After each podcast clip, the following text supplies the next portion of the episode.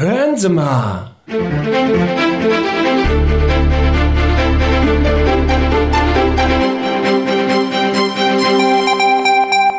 Der KTB Podcast. Ja, willkommen äh, zu einer neuen Folge von Hören Sie mal, dem KTB Podcast vom Kleinen Theater Brühl. Äh, heute haben wir uns einem Thema gewidmet, was äh, direkt mit dem Theater zu tun hat. Ich habe hier bei mir virtuell digital in einer Skype-Konferenz einmal den Marco Reinhardt vom Kleinen Theater Brühl und ich freue mich ganz besonders, dass wir auch den Dennis Wittern hier heute Abend äh, für uns gewinnen konnten. Äh, Dennis ist ähm, äh, aktiv beim Theater Del Arte in Kerpen. Ähm, Dennis, ich könnte mir vorstellen, einige unserer Hörer, die meisten unserer wenigen Hörer im Moment noch, sind wahrscheinlich Brühler. Und ich könnte mir vorstellen, dass einige von denen ähm, noch gar nicht so richtig wissen, was in Kerpen äh, in Sachen Amateurtheater abgeht. Kannst du vielleicht ganz kurz was zu dir und zu deiner Gruppe sagen? Ja, gerne, klar. Ähm, erstmal danke für die Einladung, lieber Andy. Ich freue mich dabei zu sein. Ähm, das Theaterensemble del Arte gibt es seit 1996 mittlerweile ähm, und ich bin seit 1998 dabei als Regisseur und dann auch seit 2000 als künstlerischer Leiter. Ähm, wir haben derzeit 15 aktive SchauspielerInnen und wechseln bei den Stoffen, die wir machen, immer so ab zwischen klassischem Theater und zeitgenössischen Stücken und versuchen mindestens eine Produktion im Jahr herauszubringen. Manchmal schaffen wir sogar zwei. Und über die klassischen Inszenierungen hinaus machen wir Lesungen, Impro-Theater und verschiedene andere Dinge, die alle irgendwie mit Kultur, Theater, Literatur im weitesten Sinne zu tun haben. Und äh, wie gesagt, ich mache das jetzt seit 1998 aktiv. Ich bin 43 Jahre alt. Hauptberuflich bin ich Buchhändler und ähm, genieße es sehr, dass ich im Prinzip meinen Job und mein, mein großes Hobby und meine zweite große Liebe ähm, so gut miteinander vereinbaren kann. Hm. Äh, Dennis, äh, wie viele Veranstaltungen macht ihr ungefähr pro Jahr? Naja, das ist ähm, dadurch, dass wir keine feste Bühne haben, auf der wir immer wieder spielen, ist es in der Regel so, dass wir eine Produktion in der Regel viermal bis maximal fünf, sechs Mal spielen. Ähm, und wir suchen für jedes Stück im Prinzip die passende Bühne und Aufführungsmöglichkeit. Das heißt, wenn du davon ausgehst, dass wir eine Produktion im Jahr haben, kommen wir vielleicht auf maximal mit Gastspielmöglichkeiten und so auf sechs, sieben ähm, Veranstaltungen ähm, bei einer Produktion und dazu dann halt noch so ein bisschen Ausflüge in Lesungen, Impro-Theater und so okay. weiter. Also alles in allem würde ich sagen, sind es im Jahr zehn Veranstaltungen vielleicht. Ah ja. Passt ungefähr, das ist ungefähr auch das, was wir mit einem kleinen Theater im Jahr äh, so abdecken. Ähm, Marco, ich könnte mir vorstellen, dass äh, etliche unserer Zuhörer dich durchaus kennen, denn du bist ja schon wirklich sehr lange bei uns dabei beim kleinen Theater, seit Anfang der 80er Jahre, richtig? Genau, ich bin seit 1981 beim kleinen Theater Brühl. Äh, mit einigen Unterbrechungen äh, wie Zivildienst, äh, Examen und ähm, zwischendurch mal eine Pause, weil äh, es auch da ab und zu Differenzen gibt mit ähm, dem Vorstand, denn das Kleine Theater Brüll ist seit Ende der 80er Jahre oder Mitte der 80er Jahre äh, ein eingetragener Verein. Und da gibt es einfach ab und zu auch mal Differenzen. Und da habe ich eine Pause gemacht, da bin ich wiedergekommen. Ähm, seit 2011 sitze ich auch wieder im Vorstand äh, und mache das auch gerne. Ja, das wäre es dann erstmal. Ich erinnere mich, Marco, ich bin selber, ich bin ja selber seit, seit 88 äh, bin ich zum kleinen Theater gestoßen. Äh, und wir waren damals ja aus unterschiedlichen Gründen auch noch sehr viel unterwegs mit Gastspielen. Wir haben an ähm, Festivals vielfach teilgenommen und ich erinnere mich, wir haben zu der Zeit auch sehr viel anderes Amateurtheater äh, sehen können. Ähm, was war dein beeindruckendstes Erlebnis äh, im Amateurtheater, seit du Amateurtheater machst und siehst? An welche Inszenierung erinnerst du dich noch so?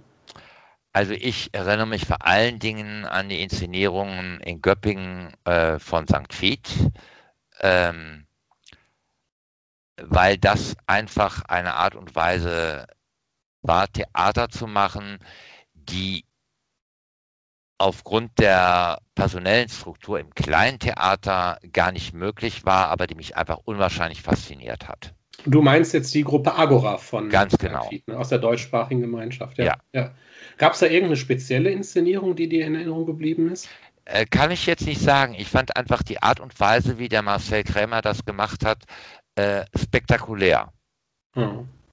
Dennis, wie ist das bei dir? Hast du irgendeine Inszenierung im Kopf, ähm, ich sage jetzt mal, die dich geprägt hat oder die dir sonst irgendwie so nachdrücklich in Erinnerung geblieben ist?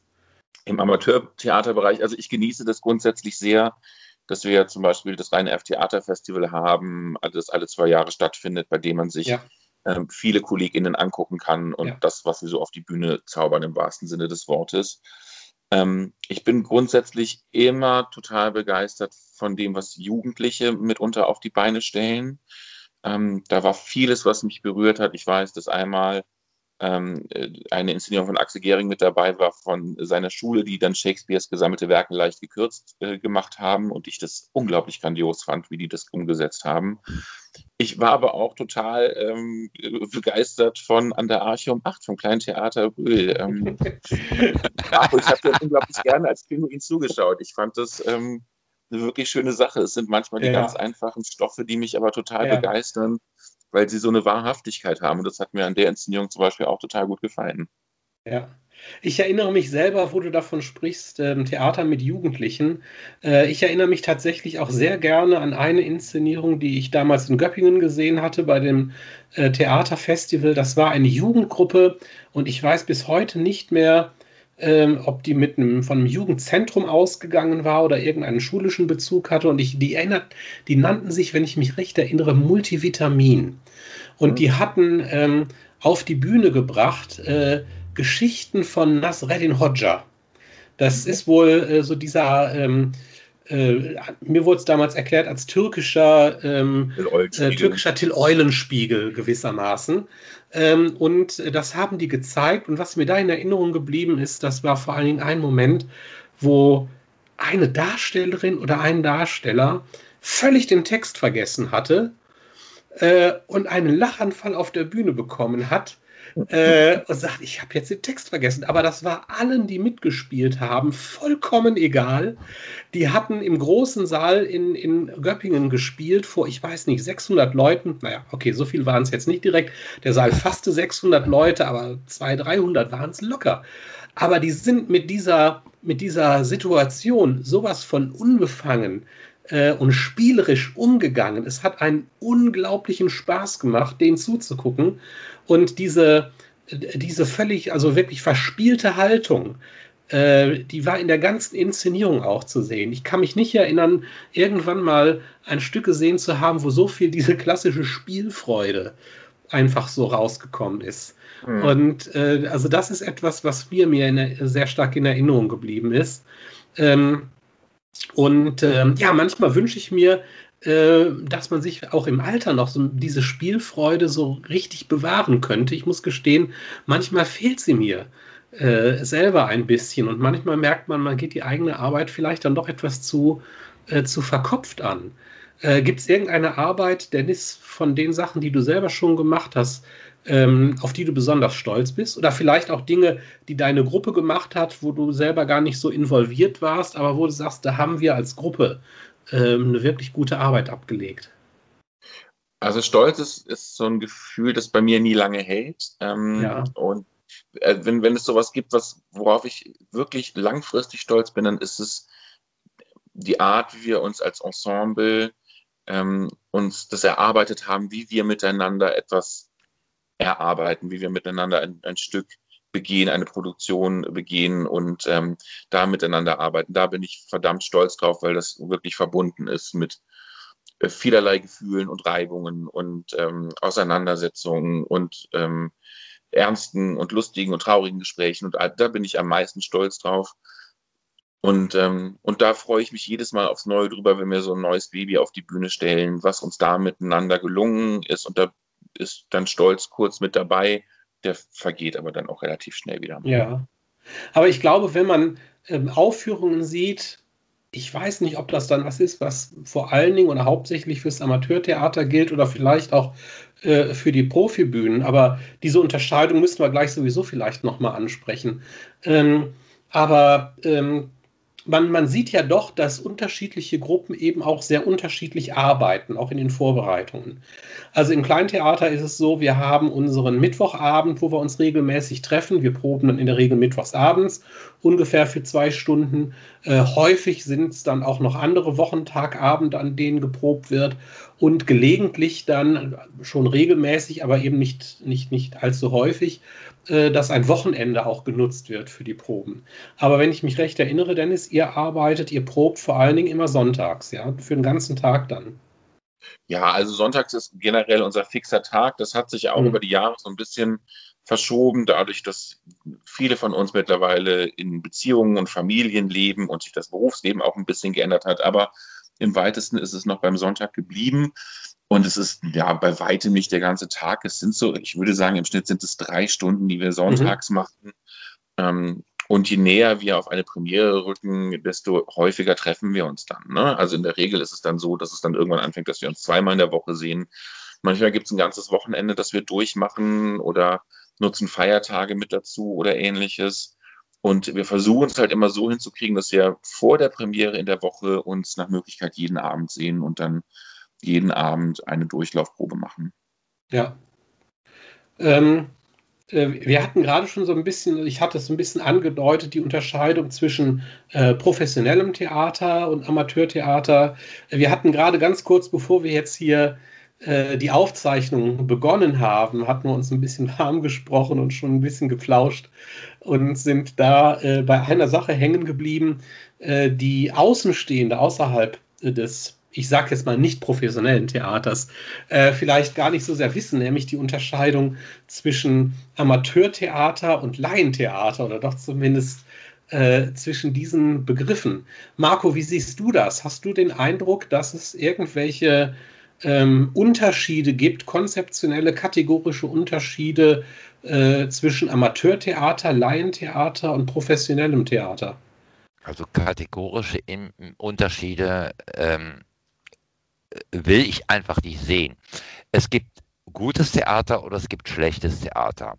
Und ich denke mir, äh, Amateure können genauso gutes Theater machen äh, wie Profis. Ähm, der einzige Moment, wo ich denke, dass man Abstriche machen muss, ist, dass äh, ein Profi natürlich äh, das hau hauptberuflich macht und man erwartet, dass er auf den Punkt da ist da würde ich sagen, muss man bei einem Amateur einfach Abstriche machen und sagen, das kann dann auch mal sein, dass der Schuss nach hinten losgeht oder eben nicht so da ist, wie er da sein sollte.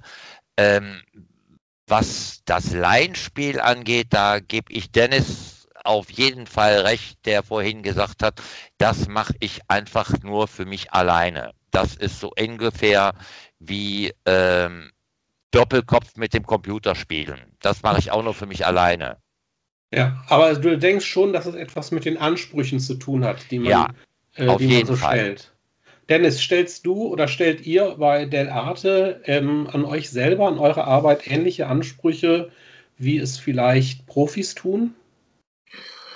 Ja, also ich versuche das so ein bisschen immer aufrecht zu erhalten. Ne? Also wir nennen uns, das ist ja mehr so ein Scherzbegriff, aber wir nennen uns ja selber gerne semi-professionell, äh, in, in Abgrenzung nochmal zu anderen, allen anderen Begriffen, die es so gibt. Das heißt für uns, die meisten von uns haben keine professionelle Ausbildung und ähm, gehen halt einem anderen Brotjob auch nach, haben aber immer das Bedürfnis, das Theater so zu betreiben, als sei es ihr Beruf. Ähm, wohlwissend, dass da dann auch die Ausbildung mitunter fehlt, um äh, ein Handwerk zu verfeinern und um es irgendwie alles, alles auszuschleifen und, und ähm, besser zu machen. Aber der Anspruch ist da und ich als Regisseur und künstlerischer Leiter ähm, bin da auch sehr hinterher. Also, dass man sich nicht schnell zufrieden gibt mit irgendetwas, dass man, dass man immer arbeitet, dass es immer mit Arbeit verbunden ist, dass es fast immer anstrengend auch ist bei allem Spaß, den man dabei haben kann und dass es vor allen Dingen nie bequem wird.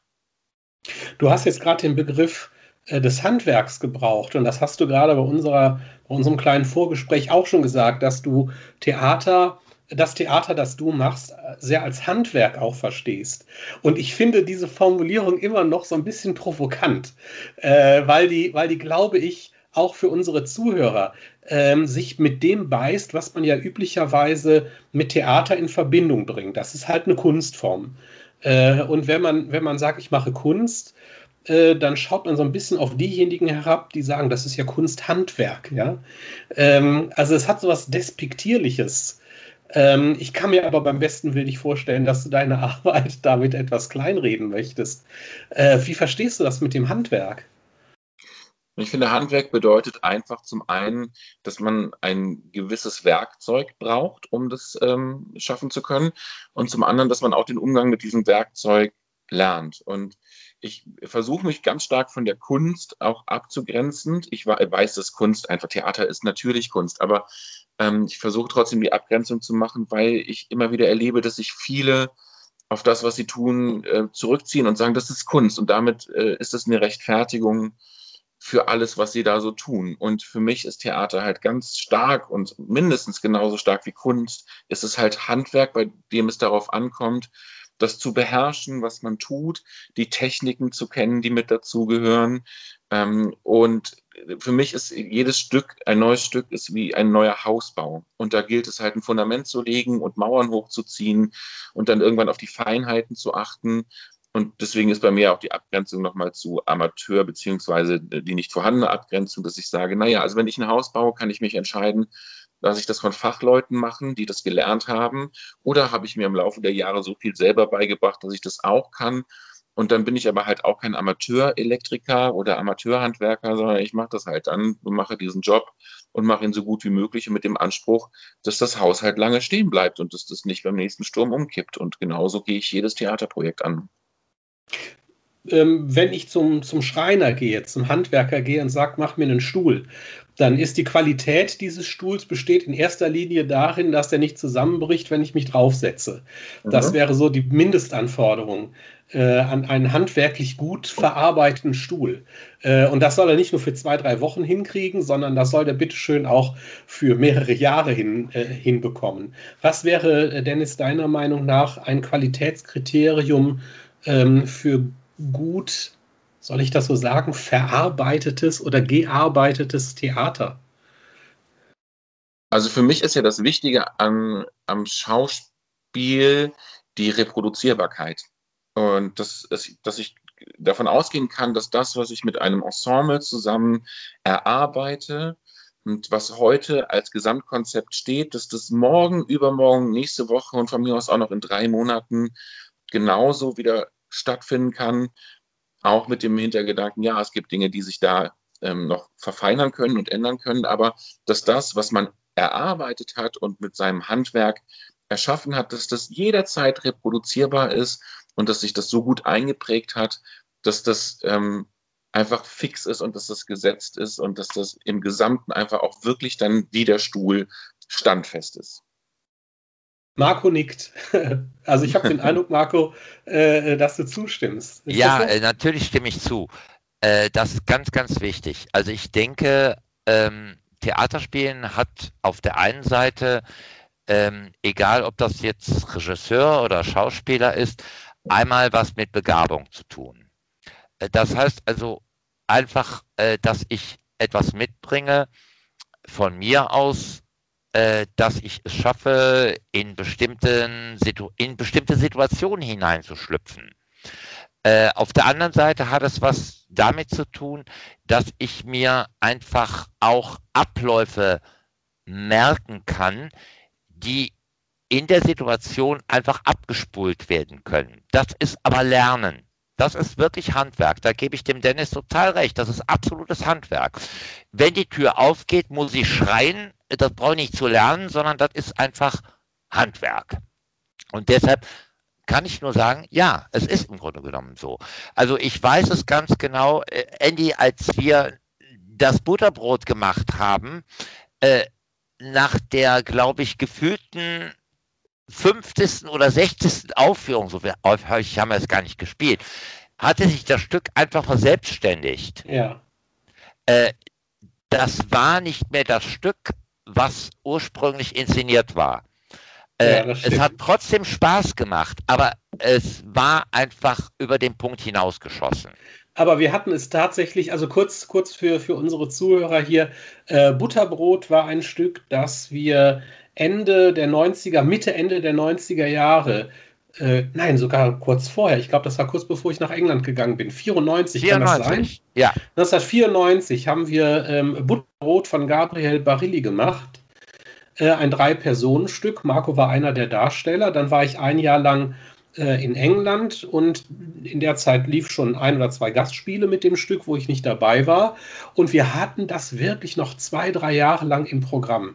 Das war eines der Stücke, die wir am längsten, mit am längsten im Programm gehabt hatten ja. äh, und auch ziemlich häufig gespielt hatten. Ähm, was, was ihr beide im Moment noch gar nicht genannt habt, das verblüfft mich ein bisschen, weil das etwas ist, was äh, so eine Dimension von Theater ist, die mir persönlich eigentlich mit die wichtigste äh, sogar ist. Der Bezug zwischen den Theatermachern, ähm, ihrem Produkt, also der Inszenierung und dem Publikum. Also was mich, was für mich eigentlich Theater vor allen anderen Kunstformen auszeichnet. Ähm, ich kenne keine andere Kunstform, die Literatur vielleicht ausgenommen, äh, die so sehr darauf ähm, angelegt ist, anderen, mit anderen in Kontakt zu kommen, die so kommunikativ ist, äh, wie das Theater. Wenn ich jetzt äh, male oder Skulpturen mache, also ich hoffe, ich trete da jetzt nie, keinem, keinem der Künstler zu nahe, äh, aber ich kann mir vorstellen, dass das eben auch etwas ist, was ich für mich selber mache. Äh, und ob das Bild, das dabei herauskommt, nachher gezeigt wird oder nicht, gehört nicht unbedingt zur Sache dazu.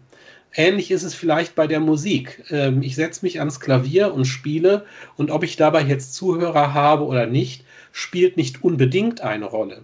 Aber ich kann mir nicht vorstellen, dass ich Theater spiele, ohne dass irgendjemand dabei zuschaut. Ähm, und daraus ergibt sich für mich selber die Frage, welche Rolle spielt äh, das Publikum bei der, wenn das überhaupt geht, bei der, bei der Bemessung der Qualität einer Inszenierung?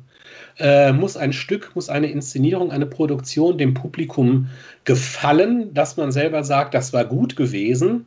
Oder kann man sich auch, hat man, vielleicht habt ihr die Erfahrung sogar gemacht, dass ihr ähm, Produktionen gesehen habt, die äh, vor Publikum eigentlich ein Flop gewesen sind, keine, also keine, keine äh, Einnahmen gebracht haben, wenig Zuschauer hatten, aber wo man doch sagt, da bin ich ein bisschen stolz drauf oder das ist eine Inszenierung, die mir gut gefällt, wo wir das gut gemacht haben. Dennis, welche Rolle spielt für dich der Zuspruch durch das Publikum für deine Arbeit? Ja, also natürlich machen wir das für ein Publikum. Ähm, ich sehe das im Übrigen ein wenig anders als du, dass ich glaube, Kunst lebt immer, egal in welchem Bereich vom Rezipienten, von der Rezipientin und ähm, ist auch abhängig davon und braucht es auch. Und genauso brauchen wir auch unser Publikum. Ich bin persönlich aber weit davon entfernt, für ein Publikum Theater zu machen. Also äh, ja, da muss ich jetzt vorsichtig sein, wie ich das ausdrücke. Also ähm, ich ähm, mache keine gefälligen Stücke, zumindest sehe ich das für mich so. Also ähm, ich äh, inszeniere ein Stück nicht darauf hin, wie vielen Leuten das potenziell gefallen könnte, weil für mich gutes Theater halt auch manchmal das ist, was vielleicht nicht direkt behagt, aber Stoff zum Diskutieren bietet. Ähm, und die Rückmeldung des Publikums ist mir schon total wichtig. Ähm, ich finde aber, dass man gerade in unserem Bereich des Theaters, also in diesem Amateurbereich, wenn wir uns auf den Begriff einigen wollen, erliegt man schnell der Gefahr, dass ähm, das Publikum aus vielen Freunden, Gönnern und gutmeinenden Menschen besteht, die grundsätzlich zu allem sagen, Mensch, toll, super. Und damit ist dann oft gemeint, wie die das schaffen können, überhaupt so viel Text auswendig zu lernen oder so. Ähm, dafür möchte ich nicht gelobt werden. Und ähm, dann ist es mir manchmal lieber, wenn jemand sagt, oh, das war aber jetzt doch äh, äh, anstrengender, als ich gedacht habe oder so. Ähm, deswegen, also für mich ist es wichtig, Leute zu erreichen, ähm, denen die Möglichkeit zu geben, sich zu dem Gesehenen zu verhalten, ähm, das äh, vielleicht nochmal darüber sprechen zu wollen, das mit nach Hause zu nehmen und ähm, weiter arbeiten zu lassen oder auch, was auch je nachdem nach Produktion vorkommt, einfach auch schon mal eine gute Zeit zu haben. Das wechselt sich schon mal ab, aber in der, in der Produktion geht es mir erstmal nicht darum, wie kann ich das jetzt so gestalten, dass es möglichst viele Freunde findet, ähm, aber wie kann ich, ähm, wie kann ich mir das Stück so handwerklich erarbeiten, dass den Leuten zumindest nicht langweilig wird. Das ist mir ja. schon sehr wichtig. Äh, Marco, wie schätzt du die Situation bei uns im kleinen Theater ein? Wo würdest du sagen, ist für uns als Gruppe äh, der Unterhaltungsfaktor äh, von Inszenierungen wichtig, was die Qualität unserer Stücke angeht? Es geht nicht so sehr jetzt nur darum, dass man fragt, ähm, sind wir damit erfolgreich, sondern glaubst du, dass wir für uns sagen würden, äh, wir, wir machen dann gutes Theater, wenn es unterhaltsam ist? Oder äh, gibt es da irgendwelche Einschränkungen? Also ich würde andersrum anfangen. Ähm, Theater hat was mit wirklich was mit Kommunikation mit dem Publikum zu tun. Das ist ganz, ganz wichtig. Und das ist auch eigentlich das Interessante für mich am Theater. Weil das Theater hat genau den Moment, den der Film eben nicht hat. What's said is said, what's done it's done. Das heißt, egal was du auf der Bühne machst oder sagst, es ist auf jeden Fall gemacht. Und aus der Kiste musst du irgendwie rauskommen. Was das fürs kleine Theater bedeutet, ist das mit Sicherheit so, als das kleine Theater angefangen hat, äh, in den 70er Jahren, hat sich das sehr schnell in die Richtung entwickelt, halt eben äh, leichte Kost zu machen. Komödie, wir haben ganz, ganz viele Revuen gemacht, äh, da wo ähm, die Menschen auch nicht drüber nachdenken mussten. Also im Grunde genommen ähm, eine Art von, von ja, Belustigung. Das ist mit Sicherheit bis weit in die 80er Jahre reingegangen. Erst in den 90er Jahren kamen oder Mitte der 90er Jahren kamen äh, Stücke auf, wo man ähm, andere Aspekte bedient hat. Und ich finde das nach wie vor wichtig. Natürlich ist es ganz einfach so, äh, ich bin lange genug Kassierer beim kleinen Theater gewesen, äh, wo man einfach sagt, ähm, äh, du musst irgendwann kommerziell arbeiten, um weiter leben zu können oder einfach Einnahmen zu haben. Ähm, ich finde aber nach wie vor gerade so experimentelle Sachen ähm, absolut interessant und wichtig, die einfach auszuprobieren, auch wenn sie keinen kommerziellen Erfolg geben. Dann musste man nachher halt eben oder eine zweite Produktion hinterher schieben, die einfach ein kommerzieller Erfolg äh, wird oder ist oder von dem man ausgeht. Also ich denke da nur ganz einfach daran, als wir im kleinen Theater ähm, den Poe gemacht hast, das war dein Baby, der ist nun alles andere als ein kommerzieller Erfolg gewesen. Aber danach schiebt man einfach irgendwas wie Bonnie und Clyde, was wirklich unterhaltsames Theater ist und damit ein kommerzieller Erfolg. Und dann hast du das Geld wieder eingespielt. Wir hatten äh, bei uns im KTB ja tatsächlich zwei, drei, vielleicht auch vier Produktionen, die man zumindest im weitesten Sinne als so halbexperimentell ähm, ansehen könnte oder wo wir zumindest uns von alten Traditionen und Pfaden ver ver verabschiedet haben, die wir äh, längere Zeit auch gegangen sind. Und ähm, wenn du jetzt hier von dem, von dem Poe-Projekt äh, sprichst, was wir vor einigen Jahren hatten, äh, da denke ich auch noch recht gerne dran zurück, weil es eine Produktion gewesen war, bei der ich selber eben auch viel gelernt habe. Und da denke ich jetzt auch noch mal an Dance äh, Formulierung mit dem Handwerk, dass man eben auch ja, als Handwerker sagen muss, ich muss mich irgendwie fortbilden und ich muss dieses Handwerk irgendwie auch beherrschen. Äh, und das bedeutet ja nun mal eben auch tatsächlich, dass man, ähm, dass man es auch erlernt. Äh, und vieles von dem, was auch tatsächlich dann als Kunst vielleicht uns entgegentritt, ist ja tatsächlich auch viel Erlerntes äh, mit dabei und eben keine, keine geniale Eingebung, die man dann irgendwie mal hatte, äh, sondern eben das Ergebnis von einer Auseinandersetzung mit Methoden, mit Stoffen, mit Herangehensweisen und all dem.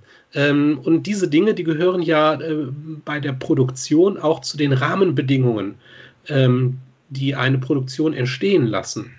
Ähm, wie viel oder welche Rolle spielen bei euch die Rahmenbedingungen, in denen ihr arbeitet, in denen wir arbeiten, äh, für die Qualität einer Inszenierung? Also jetzt zum Beispiel äh, die Unterstützung, äh, logistische, finanzielle Unterstützung durch Kommunen meinetwegen. Ähm, braucht Theater äh, diese Hilfe von außen, um qualitativ gut zu arbeiten? Oder provokant gefragt, ist die am Ende vielleicht sogar tödlich, weil man sich damit sozusagen äh, zum Systemling macht, äh, der, äh, der äh, halt der, der Obrigkeit äh, zuarbeitet. Ähm, Dennis, wie ist das bei euch? Braucht ihr oder nehmt ihr Unterstützung von der Stadt an? Bekommt ihr sie? Du sagst, ihr habt keine eigene, keine eigene Spielstätte. Genau, wir haben keine eigene Spielstätte, das wird sich so schnell auch nicht ändern. Ähm, und das ist manchmal ganz schön anstrengend und, und ähm, fordernd. Das ist aber im Gegenzug, und das ist die Kehrseite der Medaille, auch ein Geschenk, weil wir ähm, dadurch sehr viel Freiheiten haben und bei der Suche nach geeigneten Spielstätten sehr kreativ werden können. Wir haben ja schon in einem leerstehenden Schwimmbad gespielt, wir haben in einer alten Fabrikhalle gespielt, wir haben leere Geschäftsräume bespielt und so weiter und so fort. Da ähm, haben wir einfach sehr viel Freiheit und können uns immer wieder was Neues, Schönes überlegen. Ja, wir kriegen mitunter Unterstützung durch die Stadt Kerpen, äh, wofür wir auch sehr dankbar sind, weil uns das immer natürlich äh, so, ein, so, eine Entspannung bringt für einen gewissen Zeitraum. Man sagt, okay, jetzt müssen wir ähm, bei dieser Produktion nicht ganz so sehr aufs Geld schielen, wie wir das vielleicht sonst immer machen müssen. Das passiert immer so alle zwei Jahre vielleicht, drei Jahre, dass wir was kriegen und das bin ich sehr dankbar für. Auf der anderen Seite finde ich, Theater muss auch ähm, ohne Geld funktionieren. Und ähm, Geld darf nicht die Begründung dafür sein, dass irgendwas keine Qualität hat ich schiele so ein kleines bisschen gerade noch äh, mit auf die Uhr, äh, denn wir wollen ja jetzt hier über die über Gebühr die, die Geduld unserer äh, Zuhörer auch äh, beanspruchen. Vielleicht zum Abschluss eine kleine Frage an euch beide.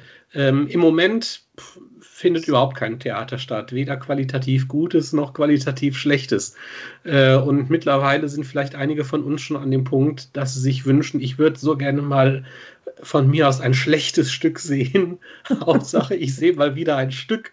Oder ich würde gerne eine schlechte Probe erleben. Hauptsache, ich probe mal wieder mit meinen Leuten zusammen. Äh, das fehlt uns allen ja doch sehr. Ähm, als kleiner Ausblick vielleicht, äh, Dinge, auf die wir uns freuen dürfen. Äh, Dennis, was, was plant ihr für die Zeit nach Corona? Habt ihr da schon irgendwelche Perspektiven? Naja, also es gibt, äh, wir wollen unser Stück, das ähm, letztes Jahr, Anfang letzten Jahres so, so je beendet wurde, das war unsere aktuelle Produktion, ähm, Maritim, eine Kreuzfahrt an den Rand des Verstandes, ähm, würden wir wahrscheinlich gerne nochmal aufleben lassen, um sie ordentlich zu Ende zu bringen. Ich ähm, kann das ganz schlecht ertragen, dass etwas ja. Nicht vollendet wurde sozusagen und es keine Derniere, die für mich einfach unglaublich wichtig ist, ähm, gab bei diesem Stück. Zum anderen haben wir schon Loriot-Abend jetzt ähm, im Rohr, ähm, den wir gedanklich zumindest erarbeitet haben. Es gibt für den Literaturherbst im, tatsächlich im Herbst dieses Jahres gab es eine Anfrage für eine Lesung, die wir jetzt schon gedanklich vorbereiten in der Hoffnung, dass sie stattfinden kann. Und ähm, wir haben ein kleines Stück von Ingrid Lausund, Benefiz, jeder rettet einen Afrikaner, ähm, letztes Jahr im Februar angefangen zu proben und hoffen, dass wir irgendwann wieder damit anknüpfen können. Klingt alles sehr spannend. Hoffen wir, dass das so klappt. Marco, wie sieht es beim kleinen Theater aus? Welche Perspektiven haben wir? Ja, also die Perspektiven, äh, wir hatten ja für den, für den Herbst 2020 geplant, äh, pünktlich zum 250. Todestag von, von Ludwig von Beethoven, nee, Geburtstag war das, ne? Genau. Äh, Geburtstag von äh, Ludwig von Beethoven, äh, eine szenische Lesung zu machen. Ähm, die würde ich auch wahnsinnig gerne zu Ende bringen, weil ich glaube, dass da so viele tolle Gedanken eingeflossen sind ähm, und das Publikum einfach auch äh, das gerne gesehen oder gehört hätte. Vor allen Dingen ist es ganz einfach so, äh, wenn es denn endlich wieder losgehen kann, ist das eine Sache, die auch sehr schnell auf die Bühne gebracht werden kann. äh, was bei einer klassischen Inszenierung immer etwas schwieriger ist, weil es einfach Zeit braucht. Absolut. Ja, vielen Dank, Marco, Dennis. Schön, dass ihr äh, dabei gewesen seid. Ähm, und ähm, ich fand es ein sehr, sehr interessantes äh, Gespräch und äh, all diese Dinge, diese Gespräche mit Gleichgesinnten, äh, die haben mir in den letzten Monaten doch sehr, sehr gefehlt. Und äh, da ist dann so ein, eine Skype-Runde für einen Podcast äh, zumindest ein halbwertiger Ersatz. Ich denke, wir freuen uns alle, wenn wir uns demnächst irgendwann mal hoffentlich sehr bald wirklich persönlich wieder begegnen können. Auf jeden Auf Fall. Fall. Und äh, verabschiede mich von euch. Vielen Dank, danke. dass ihr da wart. Okay, danke, Macht's dass gut. ihr da seid. Ciao. Ciao.